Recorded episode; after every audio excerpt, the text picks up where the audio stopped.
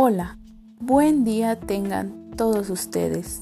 El día de hoy vamos a tratar de explicar el paradigma hermenéutico, pero en esta ocasión va a ser a través de un cuento, el cual se llama Un gran ejemplo, en donde se pretende que sea más fácil su comprensión sobre este paradigma.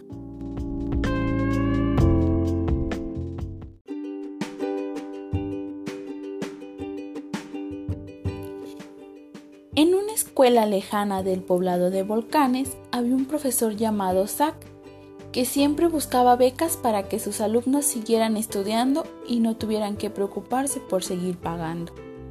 Pero en esta ocasión, para poder adquirir una beca, tenían que presentar un examen sobre el paradigma hermenéutico.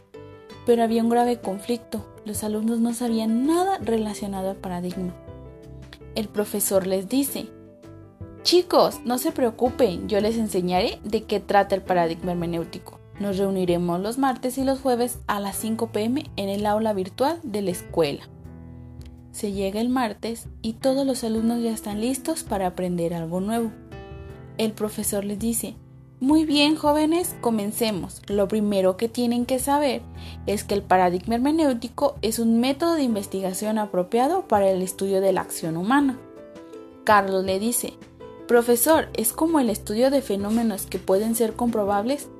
El profesor le responde, no, Carlos, tú estás teniendo una perspectiva muy diferente a lo que es el paradigma. Bueno chicos, nos vemos en la siguiente clase. Se llega el jueves y de igual forma todos los alumnos estaban presentes. El profesor Zack comienza la clase diciéndoles que el objeto de estudio en la investigación hermenéutica es la estructura semántica o textual de la actividad práctica cotidiana. Entonces lo que el investigador de la hermenéutica estudia es lo que la gente en realidad hace cuando está dedicada a tareas prácticas de la vida cotidiana.